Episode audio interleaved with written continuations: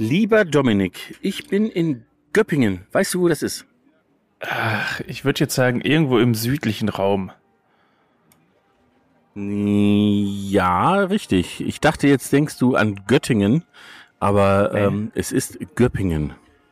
Ja, Göppingen. Ist schön da. Ich sehe ähm, nicht viel vom Wetter, aber ich sehe, es ist einigermaßen sonnig.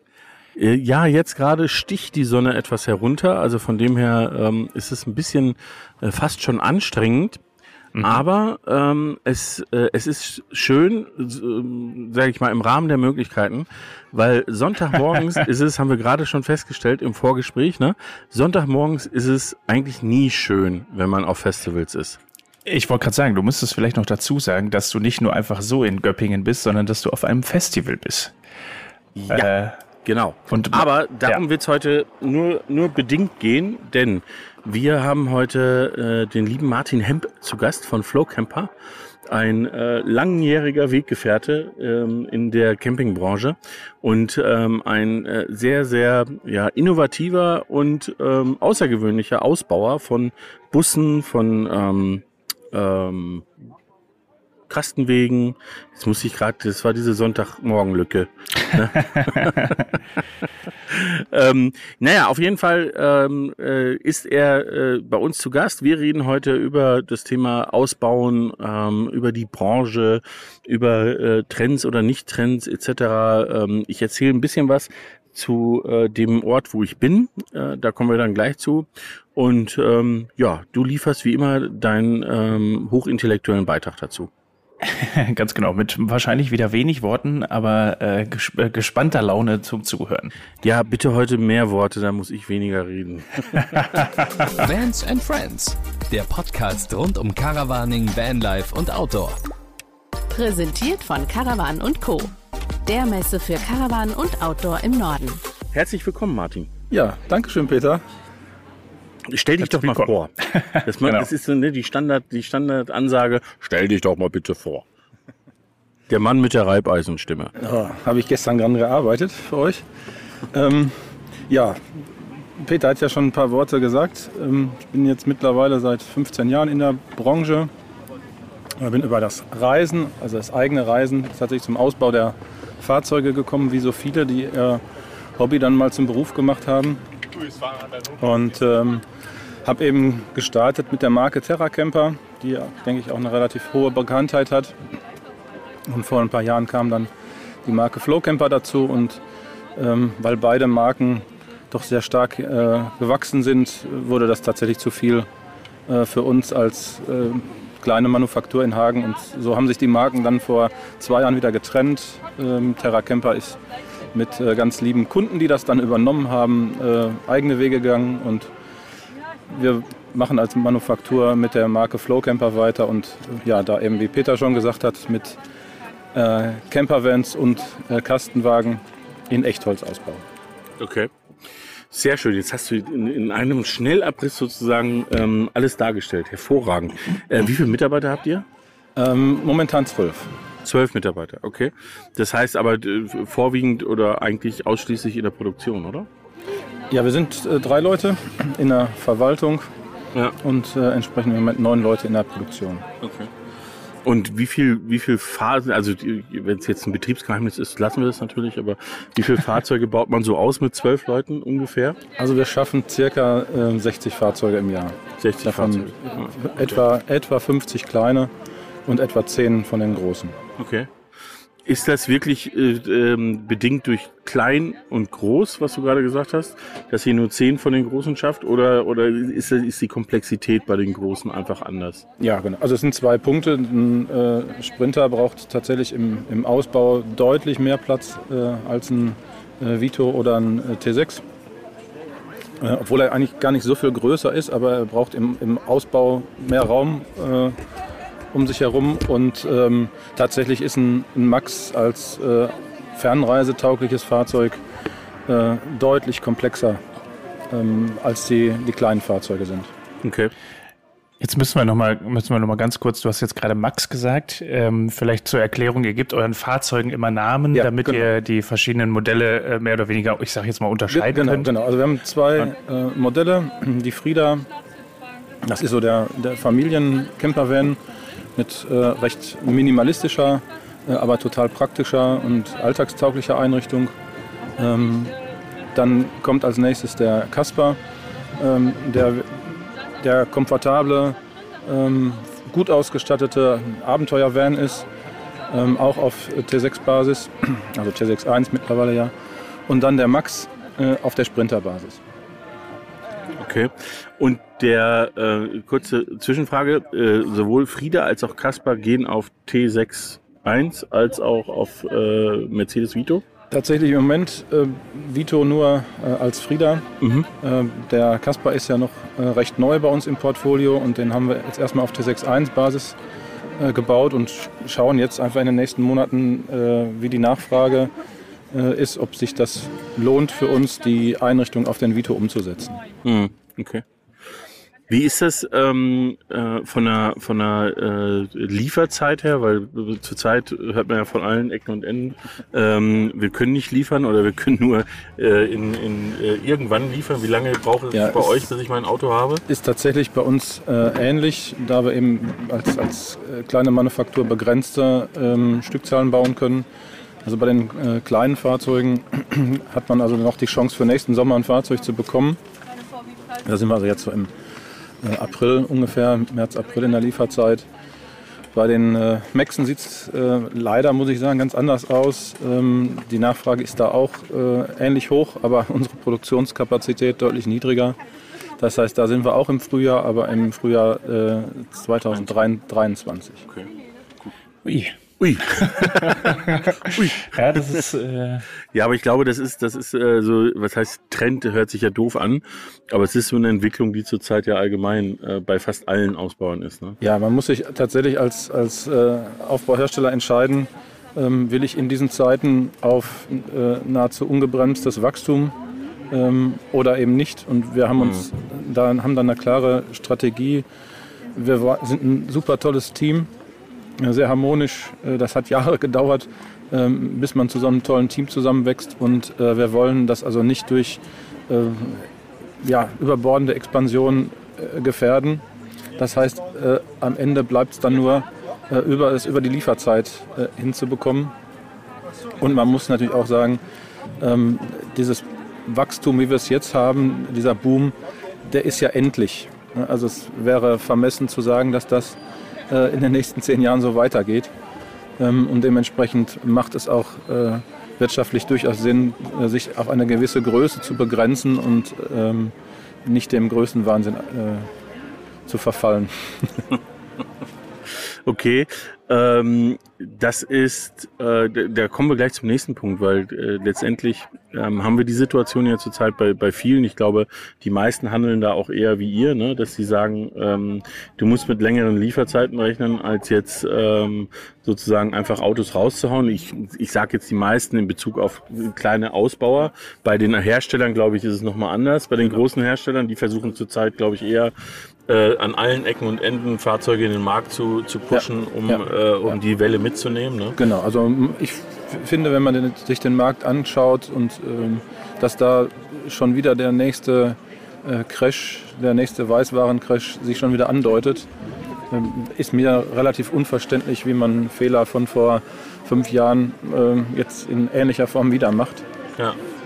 Aber gut, äh, jeder ist der Herr seiner eigenen Zahlen und dann muss man das entscheiden, wie man das machen möchte. Ja, ja.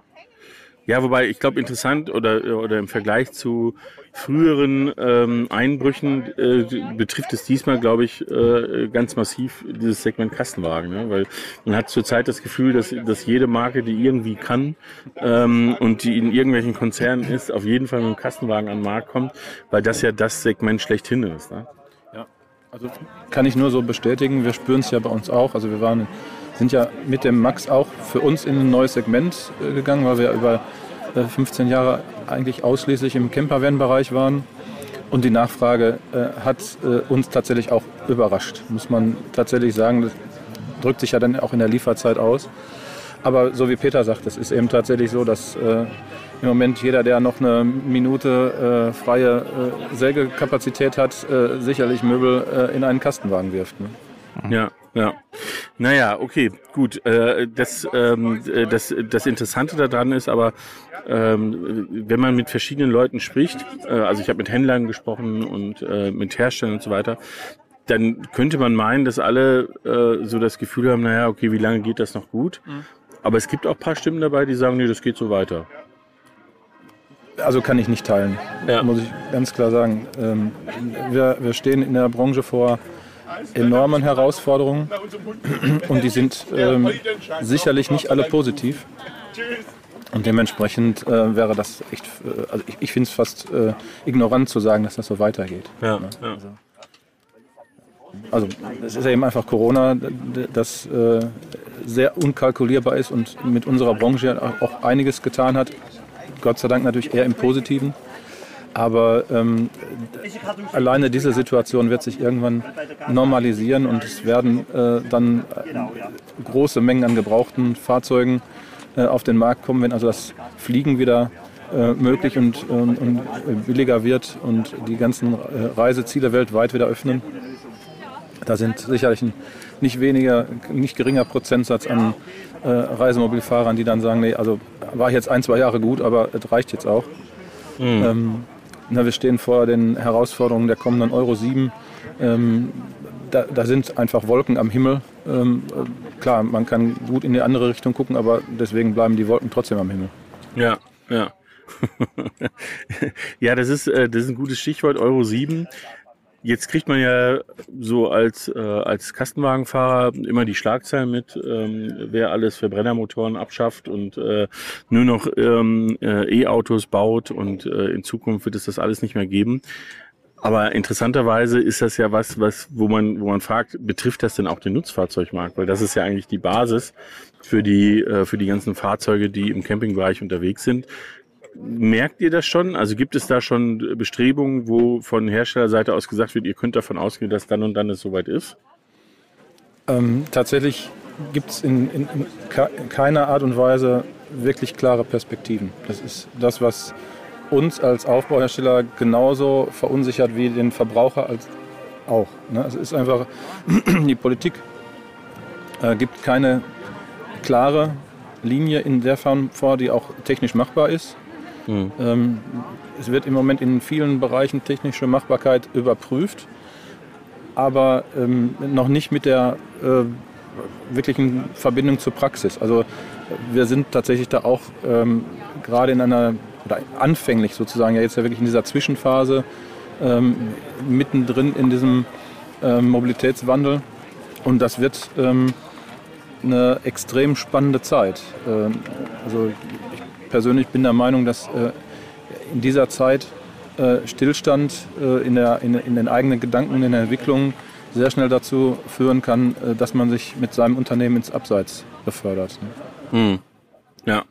Ähm, aber äh, das ist ja auf der einen Seite ist es das, was Hersteller planen und was äh, Behörden oder oder ähm, äh, der Staat vorgibt. Auf der anderen Seite ist es aber auch ja, sag ich mal, der Kundenwille. Ähm, merkt man da, dass, dass da Fragen kommen oder ist das noch was, was die Leute Nein, na, natürlich. Das ist nahezu in jedem Beratungsgespräch ist das Thema, ähm, wie geht es weiter? Lohnt es sich noch, äh, in einen klassischen Diesel äh, zu investieren? Denn da, das wissen wir natürlich alle. Jemand, der sich, äh, egal ob ein Campervan oder ein Kastenwagen kauft, der macht das nicht für zwei, drei Jahre, sondern ähm, der sieht sich die nächsten 10, 15 Jahre äh, in diesem Fahrzeug seine Freizeit verbringen. Und das ist natürlich ähm, auch ein hoch emotional geladenes Thema, weil die meisten ähm, einfach äh, diese Zeit unbeschwert verbringen möchten. Das ist natürlich auch verständlich. Es ist der Urlaub, es ist die wenige freie Zeit, die die Menschen haben. Und da wollen sie sich natürlich genau um diese Zeit nicht auch noch Sorgen machen. Und das ist genau der Punkt, der eben auch äh, von, der, von der Politik äh, von der, von, aus Brüssel die ähm, Vorgaben berücksichtigen eben tatsächlich genau das überhaupt gar nicht. Es wird da über rein technische Machbarkeit äh, werden Entscheidungen getroffen. Diese Entscheidungen sind, was das Klima angeht, natürlich absolut verständlich. Ähm, das ist auch, man sollte das jetzt auch hier nicht falsch verstehen. Ähm, wir haben selber ein Elektroauto im Fuhrpark. Ähm, wir leben als Personen sehr, sehr nachhaltig und umweltbewusst. Ähm, sodass wir neuen Technologien, die praxistauglich sind, und genau das ist eben der Punkt, extrem offen gegenüberstehen. Aber ähm, im Moment äh, ist der, der Wandel, der von, von der Politik vorgegeben wird, ist unmenschlich. Also da wird über die, über die Sorgen und Ängste und zum Teil eben auch über die Bedürfnisse der Menschen drüber weg entschieden. Mhm. Technisch gesehen aus meiner Sicht im Moment unnötig, denn äh, ein gesunder Antriebsmix aus Verbrennern mit äh, synthetischen Kraftstoffen, äh, Wasserstoff und rein elektrischen Fahrzeugen würde aus meiner Sicht am meisten Sinn machen. Ähm, mir bleibt da im Moment völlig unverständlich, dass da wirklich rein auf ein Pferd gesetzt wird. Ja, ja. Ja, vor ich allem. Muss sagen, ich, bitte. Äh, ja, Peter? Du, nee, Dominik, wenn du was sagst, ja, wir, dann, wir dann freuen wir uns, ja. dass du dich dran ja. beteiligst.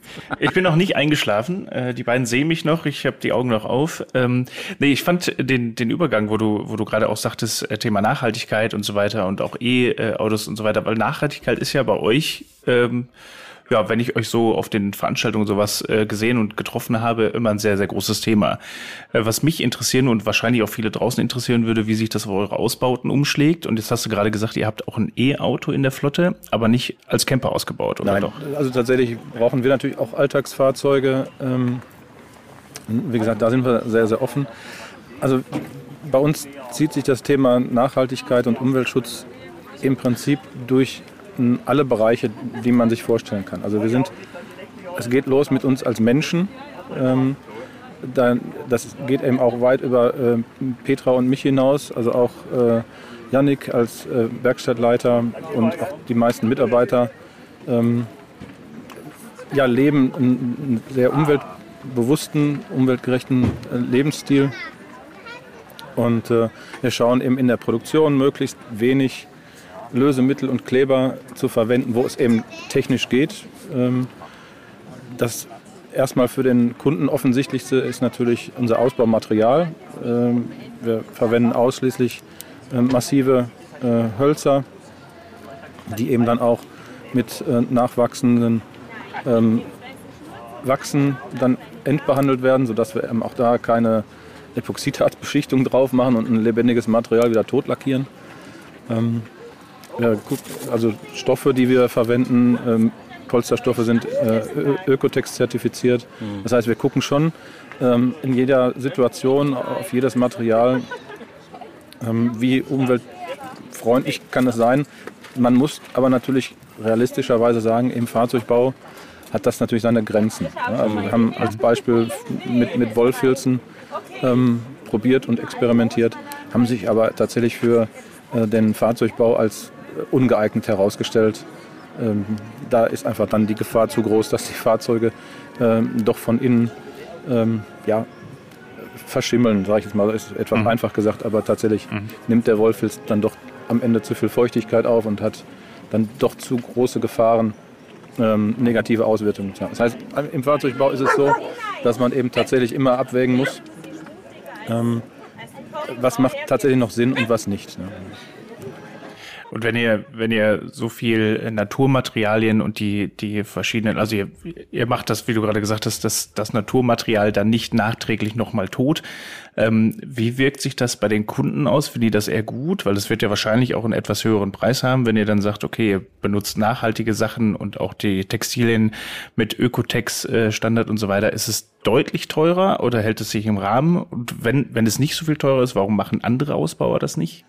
Ähm also es ist natürlich ein Hauch teurer, aber es ist nicht ähm, so viel teurer, wobei man jetzt natürlich immer äh, nicht Äpfel mit Birnen vergleichen darf.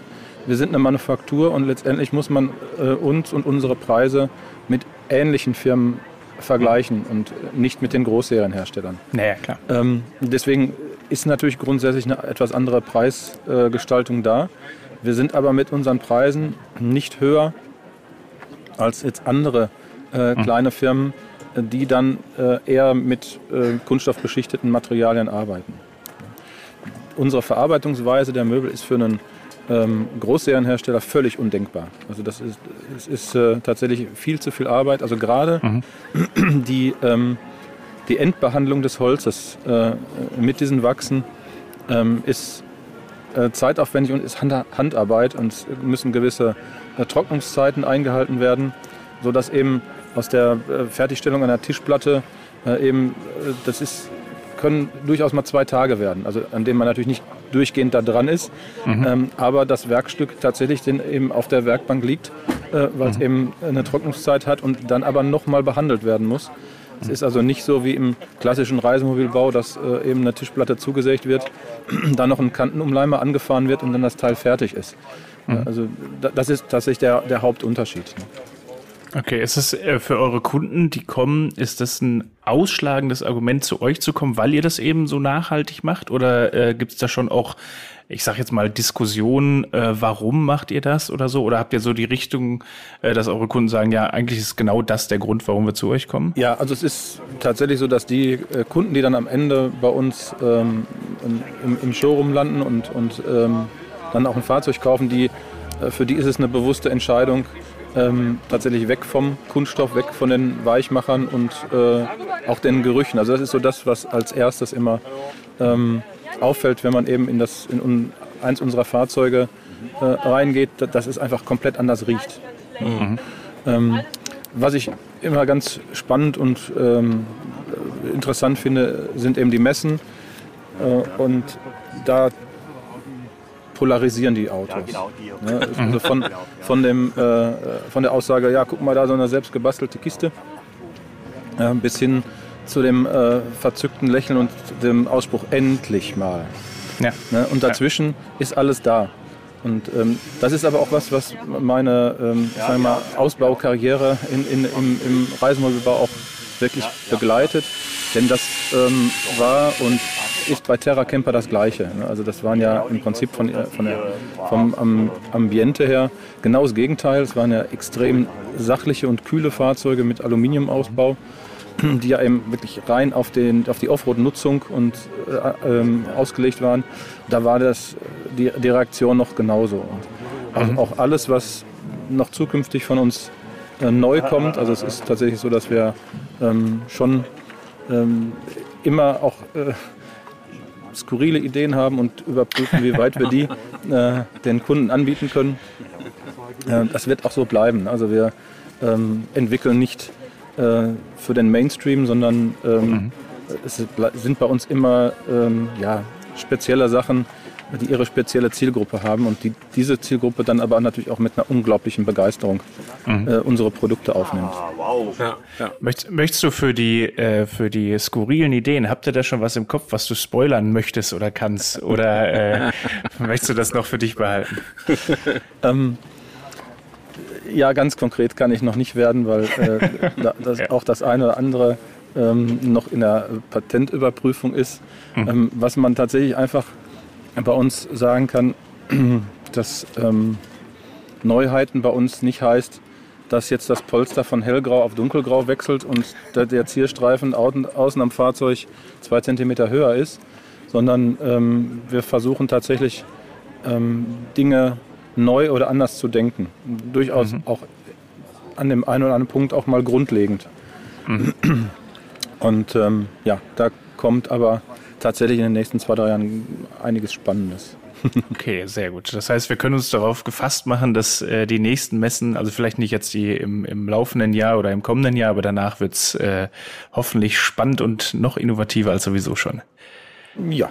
Ja. ja. Äh, jetzt kommt aber noch eine Spoilerfrage von mir. Äh, bleibt, es, äh, bleibt es bei den Fahrzeugtypen, die jetzt ausgebaut werden? Also wir reden ja jetzt aktuell. okay. Äh, oder sollen wir einfach weiter, weiterreden? ja, du kannst weiterreden. ähm, äh, ja, ja, und nein, ja. Okay, ja. Ja, ja weil es gibt ja, äh, es gibt ja so, ähm, das, das finde ich ganz interessant, wenn man sich das anschaut. Ähm, dass, äh, und vielleicht kannst du das beantworten, ohne jetzt äh, eure eigenen Themen zu spoilern, dass wenn man, wenn man äh, im Kastenwagenbereich äh, nach Ausbauen schaut, dann ist der überwiegende Anteil, ich glaube bei deutlich über 90 Prozent, baut entweder ein Sprinter, ein Crafter äh, oder vielleicht noch ein MAN TGE aus, der letztendlich wie ein Crafter ist. Ähm, Warum äh, wagt sich von den kleinen Ausbauern niemand an sowas wie ein Ducato? Weil es so viel äh, von den großen Herstellern gibt oder also, weil man da, weil man da keinen Bock drauf hat? Nein, das hat tatsächlich, denke ich, einfach wirtschaftliche Gründe.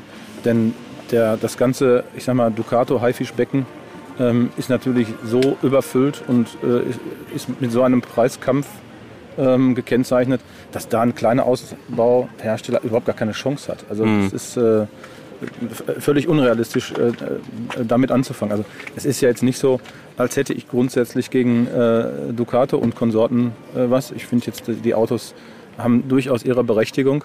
Aber ähm, alleine von dem, was unser Ausbau kosten muss, weil er ja Handarbeit ist, mhm. ähm, passt das nicht ähm, in dieses Marktsegment rein. Ja, ja.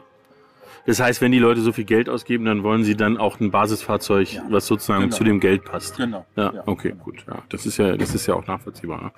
Ähm, äh, aber äh, zweite Frage, auch in diesem Bereich, ähm, was mich immer wieder äh, überrascht ist, ähm, warum nimmt eigentlich äh, oder äh, ähm, befasst sich niemand mit dem Iveco Daily zum Beispiel. Also weil ich finde, das ist ein Kastenwagen, mhm. der, der optisch ähm, durchaus, finde ich, auch seine Reize hat. Ja. Ich weiß, dass er sehr schmal ist äh, im oberen Bereich, aber das würde jetzt bei Längsbetten etc. nicht unbedingt äh, ein Hindernis sein, ne?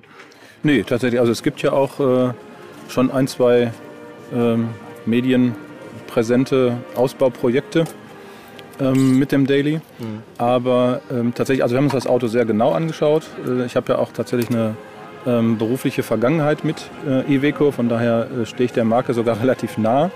Also ich war früher ähm, Santana-Händler und ähm, habe eben dann als San Iveco Santana gekauft hat, also dieser skurrile ähm, Geländewagen, mhm. der äh, aussah wie ein Landy und auch ja auf die Urgene des Landys zurückging. Das hat ja Iveco irgendwann gekauft und dann als Iveco Massiv auf den Markt gebracht. Mhm. Und äh, zu der Zeit war ich eben in dem Marktsegment sehr aktiv und ähm, ja, habe eben auch dann äh, entsprechend äh, Iveco Massiv und Daily 4x4 Vertrieb äh, gemacht. Von daher habe ich mir die Autos A sehr genau angeguckt. Ich kenne sie auch äh, aus, aus eigenen Ausbauerfahrungen sehr genau. Das Problem des Daily Kastenwagens, über den wir ja jetzt dann in diesem Moment sprechen, ist, ähm, dass die äh, Aufbauherstellerrichtlinien von äh, Iveco deutlich enger gesteckt sind äh, als die von äh, Mercedes, äh, VW äh, oder Fiat. Mhm. Ähm, und zum Beispiel für uns, also einfach ganz konkret für uns, ähm, wir hatten durchaus Interesse, ähm, den Daily Allrad, der ja also an sich erstmal ein sehr bestechendes Fahrzeug ist, ähm, eben auch äh, als Max zu bauen. Aber ähm, weil der Daily, obwohl er ja so bullig aussieht, tatsächlich schmaler ist, so wie Peter sagt, müssen für unseren äh, Umbau eben zwangsläufig äh, die Seitenohren, also die Bettverbreiterung an die Karosserie. Und da läuft leider beim Daily ähm, laufen tragende Elemente in der Karosserie, die nicht durchtrennt werden dürfen. Ähm, das war der, schon der erste mhm. ähm, eklatante Schnitt, wo wir gesagt haben, okay, es ähm, nützt einfach nichts. Äh, wir können das Auto nicht so umbauen, dass wir unseren Grundriss äh, anbieten können. Mhm. Ja, schade. Ja, tatsächlich schade, weil, weil ähm, das Fahrzeug natürlich ähm, serienmäßig ähm, mit, mit einem Technikstand kommt, äh, den man beim Sprinter eben tatsächlich nur mit dem ähm, äh, Igelhautumbau äh, erreicht. Mhm. Wobei man jetzt aber realistischerweise wieder sagen muss, dass der Daily äh, der als Listenpreis äh, auch schon einen Preis hat wie ähm, Sprinter und Igelhaut zusammen. Mhm. Also ist also, ja, es ist schade, wir hätten ihn gerne im Programm, aber ähm, äh, leider für uns nicht machbar. Ja, okay. Naja, ähm, wer weiß, vielleicht ändert sich da ja irgendwann mal was oder, ähm, oder es gibt dann doch wieder, ähm, wieder, wieder Richtungen, ne, die sich da ergeben. Äh, jetzt nochmal zurück äh, zu dem Thema ähm, äh, der, der Campingbusse. Jetzt wird ja zurzeit sehr viel überstrahlt, äh, dieses ganze Thema Kastenwagen und, und Marktsegment Kastenwagen. Ich glaube aber, das Gleiche gilt ja auch für Campingbusse. Da ist es äh, wahrscheinlich sogar ähm, fast noch fast noch mehr in der Hinsicht, dass, dass ja ein Campingbus ein Alltagsfahrzeug ist, was man wirklich äh, auch äh, sozusagen für den Alltag, aber auch fürs Campen nutzt. Und ähm, da ist es, jetzt hast du vorhin gesagt, äh, Haifischbecken ähm, Ducato. Äh, ich meine, ihr bewegt euch im VW-Bereich doch auch im Haifischbecken, oder? Da gibt's ja, wie viele Ausbauer gibt es, weiß man das in Deutschland? Ist völlig unbekannt. Kommen ja, glaube ich, gefühlt im Moment jede Woche einer dazu.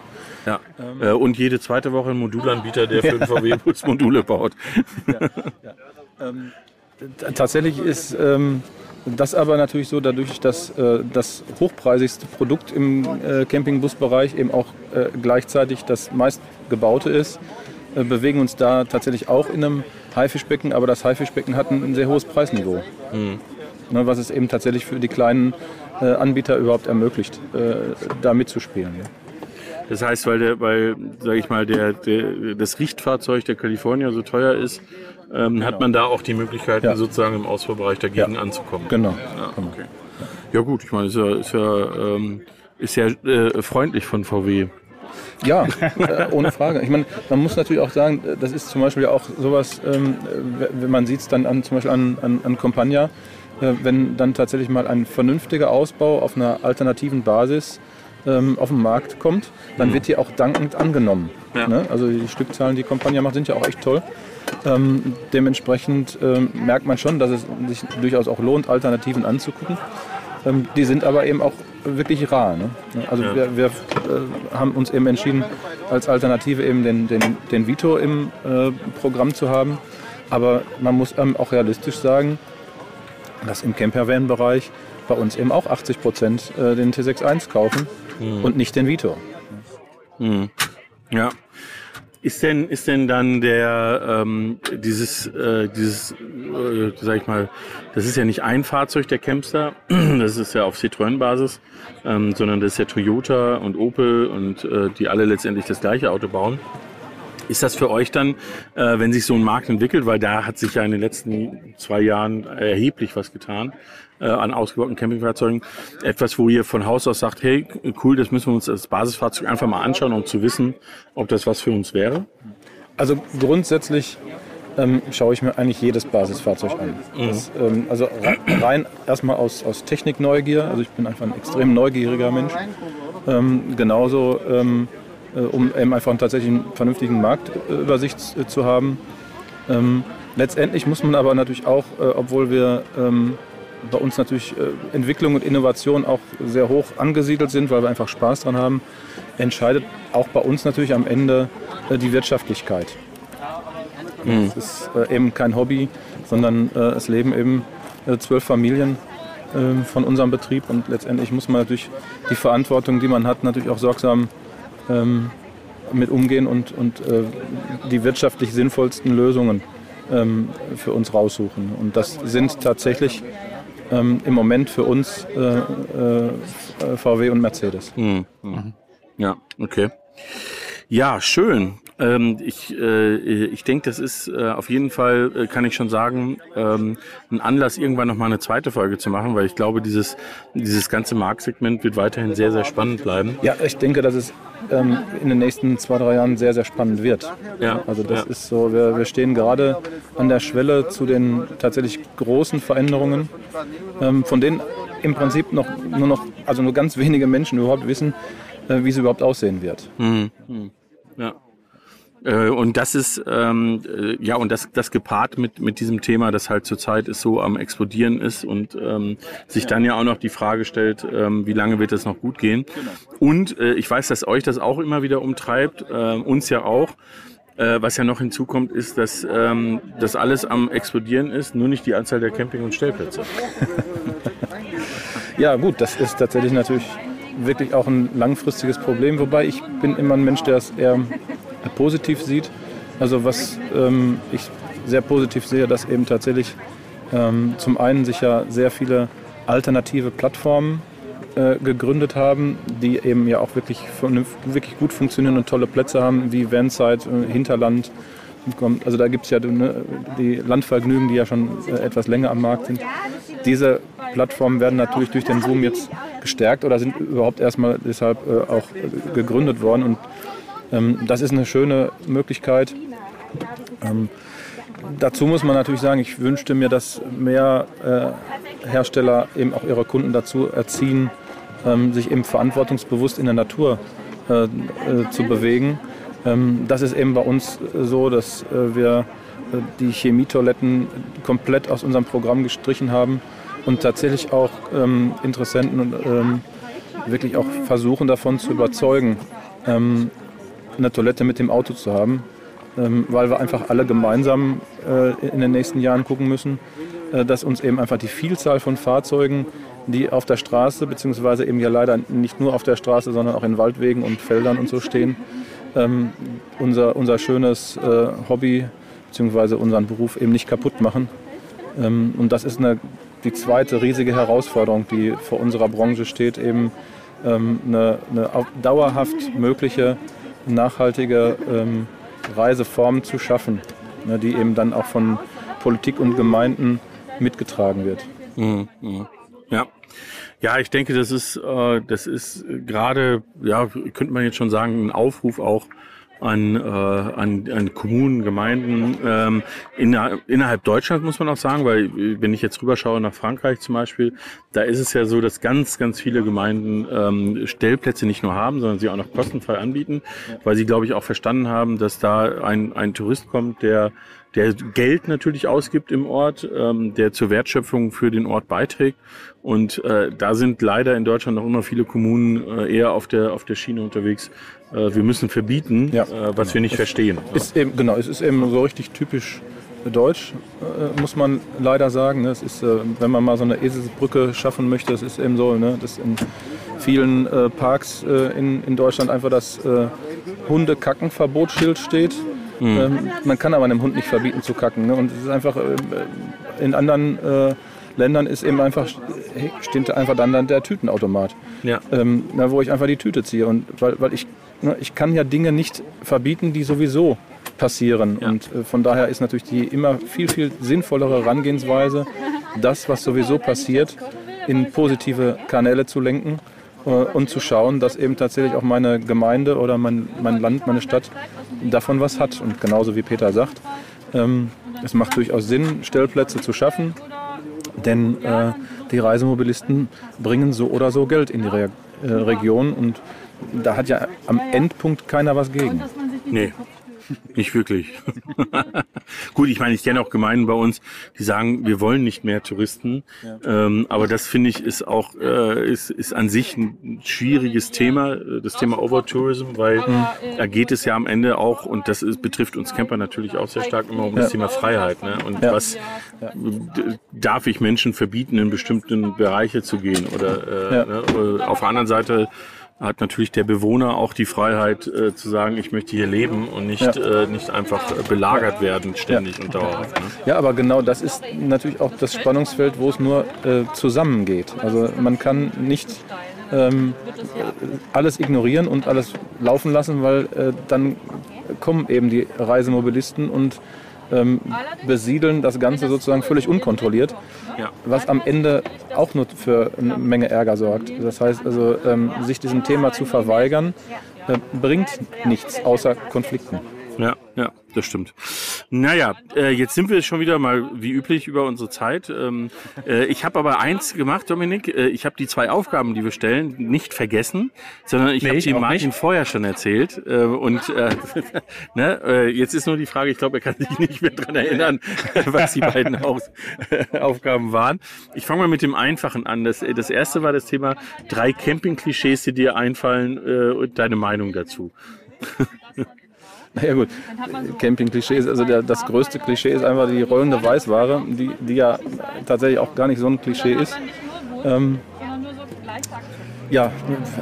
Jetzt muss man unseren Hörern vielleicht sagen, äh, der, der es nicht weiß, mit Weißware wird äh, alle, alle Campingbus- und Kastenwagenfahrer äh, und, und sonst wie Camper, die nicht Weißware fahren, nennen alles, was weiß ist und groß ist, Weißware. Genau. Ja. Alternativ auch Joghurtbecher. Ja, ja, hört man auch öfters. ähm, tatsächlich ist es natürlich da so, dass sich da äh, das Klischee ähm, tatsächlich täglich selber äh, bestätigt. Ähm, ich, was mir wichtig ist, ich ähm, beurteile das nicht. Äh, jeder äh, soll seine Form ähm, des, des, Campings, äh, des Unterwegsseins äh, leben, ähm, solange er das ähm, respektvoll tut. Ja. ja. ja. Ähm, ja, was haben wir noch an Klischees? Also äh, da, da, unser Lieblingsthema, also ich kann mich jedes Mal, äh, auch wenn ich, wenn ich dann mal selten auf dem Campingplatz bin, äh, herrlich darüber amüsieren, äh, wenn äh, die Joghurtbecher Weißwarenfraktion mit ihrer vollgeschissenen Kassette an mir vorbeirollert Ähm, nee, Entschuldigung mal, das tue ich auch noch. ähm, äh, ja, das ist einfach äh, was, wo ich äh, jedes Mal froh bin, äh, die Trockentrenntoilette im Auto zu haben. Ähm, ja, ansonsten bin ich gar nicht so ein klischeebehafteter Mensch, von daher fällt mir das echt schwierig gerade, äh, mir irgendwelche Klischees aus den Fingern zu saugen. Ja, also häufig wird genannt Bier. Ach so, äh, äh, das kann positiv auch sein. Ja, Bier ist, für mich, Bier ist jetzt für mich kein, kein Klischee. Also das ist eigentlich fester Bestandteil äh, des, Der Szene. Des, äh, des, ja. Also ja, genau. Ja. Sehr gut. Ja. Gut. So, und die andere Aufgabe kann dir jetzt der Dominik noch mal erklären, weil das macht er nämlich normalerweise. Ja, genau. Ich hatte das auch am Anfang, hatte ich gedacht, okay, schiebe ich das noch zwischen, aber dadurch, dass sich das während der Folge sowieso niemand überlegt, dachte ich, äh, mache ich das im Nachhinein. Und zwar haben wir ja immer einen Untertitel, und zwar der offene, persönliche und End Punkt, Punkt, Punkt Camping Podcast. Und dieses End Punkt, Punkt, Punkt, ob mit D oder mit T, darfst du dir jetzt noch aussuchen. Ist es endlangweilig gewesen, entspannend, end würdigend. Auch nicht schlecht. ja, wobei ich denke, dass ich da, ähm, ähm, ähm, ich bin in vielen Bereichen kreativ. Das ist jetzt nicht so meine extreme äh, Stärke. Ähm, ich, für mich ist der Podcast ähm, auch, auch, wie soll ich sagen, eine ähm, Fortsetzung oder ein Teil eurer unserer gemeinsamer ähm, Festivals. Es ist ja nicht so, als wären, hätten wir uns hier heute zum ersten Mal äh, gesehen und wir haben einfach schon so oft äh, so tolle Zeiten miteinander verbracht, dass ich jetzt äh, das Ganze einfach als entgeil enden lassen würde. Sehr schön. Der offene, persönliche und entgeile Camping-Podcast. Ja. Ein Traum. besser draufkommen können. Sehr gut. Jetzt kann ich das auch auflösen. Ne? Ich habe noch immer nicht gesagt, wo ich bin, ne? Äh, nee, wir hatten nur kurz gesagt, dass du in Göppingen bist und auf einem Festival, aber was ist für ein Festival genau. ist? Ja, weil das ist ja auch ganz wichtig, äh, auch für die beiden Jungs, die das veranstalten. Das ist das Busfestival in Göppingen, das findet zum dritten Mal statt äh, und ist äh, mitten in der Stadt. Das ist das äh, äh fast schon Erstaunliche. Also wir sind hier mitten drin in Göppingen und es ist trotzdem so viel Platz, das ist wie so ein Stadtpark dass äh, hier nicht nur ähm, Aussteller sind mit Fahrzeugen, also äh, ganz viel Programm auch geboten wird für Tagesbesucher, sondern auch, ich schätze, 100, 150 Fahrzeuge. Ähm, ja. Die sind natürlich, klar, Bully Festival ähm, sind natürlich überwiegend Bullies da, aber nicht nur, mhm. sondern es sind auch paar Dachzelter da, es sind paar Kastenwegen da. Von den Ausstellern her ist es auch bunt gemischt. Also es ist eine sehr, sehr schöne Veranstaltung.